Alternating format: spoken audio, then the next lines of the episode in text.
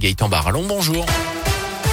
Bonjour Jérôme, bonjour à tous. Et là, une ce jeudi, le marché a été passé dans les règles. La réaction de Michel Chapuis, le maire du Puy-en-Velay, après les perquisitions menées avant-hier par le parquet national financier. Une enquête a été ouverte pour des soupçons de favoritisme et de corruption en cause la concession de services publics de la future halle du marché couvert. Le maire se défend donc de tout trafic d'influence selon plusieurs médias. Notez que les travaux de cette halle doivent se terminer cet été pour une ouverture le 1er septembre. Après saint voilà Londaine et le Gier, le mouvement de grève des éboueurs s'étend dans la Loire. Débuté avant-hier, il se aujourd'hui 95% de grévistes annoncés par le syndicat UNSA.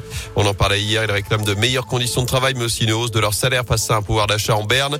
Les négociations se poursuivent encore aujourd'hui avec Saint-Etienne Métropole. Une réunion, du, une réunion du CHSCT même prévue en fin de journée. Autre mobilisation aujourd'hui dans la fonction publique. Nouvelle journée de grève chez nous et partout en France.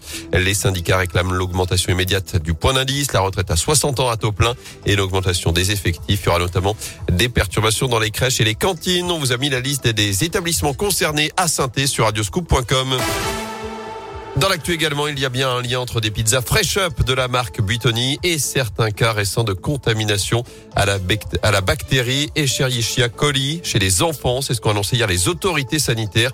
Diarrhée, vomissement, fatigue, douleur abdominale. 75 cas sont en cours d'investigation, dont 4 en Auvergne-Rhône-Alpes. Deux enfants sont décédés. Santé publique France appelle les consommateurs à détruire les pizzas possiblement contaminées. La fin de la trêve hivernale. Aujourd'hui, les expulsions locatives vont donc pouvoir reprendre selon l'interorganisation logement, 69, 40 000 personnes qui sont menacées aujourd'hui d'expulsion en France. À l'étranger, Moscou annonce la mise en place dès ce matin 9 heures d'un cessez-le-feu pour évacuer les civils à Mariupol. Cinq semaines jour pour jour après le début du conflit en Ukraine, plus de 150 000 personnes sont encore bloquées sous les bombes. Par ailleurs, les forces russes ont entamé un retrait stratégique du site nucléaire de Tchernobyl et de l'aéroport de Gostomel pour se replier vers la Biélorussie. Un an après la première prescription de cannabis médical en France, où en est-on? Souvenez-vous, le 26 mars 2021, patient du CHU de Clermont-Ferrand atteint de douleurs neuropathiques chroniques avait reçu une prescription pour du cannabis médical. Pas question de fumer. Le traitement se présente sous forme d'huile ou de fleurs séchées. Et depuis, une expérimentation est en cours pour évaluer les conditions d'accès à ces traitements réservés à des patients qui souffrent de douleurs chroniques, de cancer ou de sclérose en plaques et pour qui les traitements plus conventionnels ne fonctionnent pas.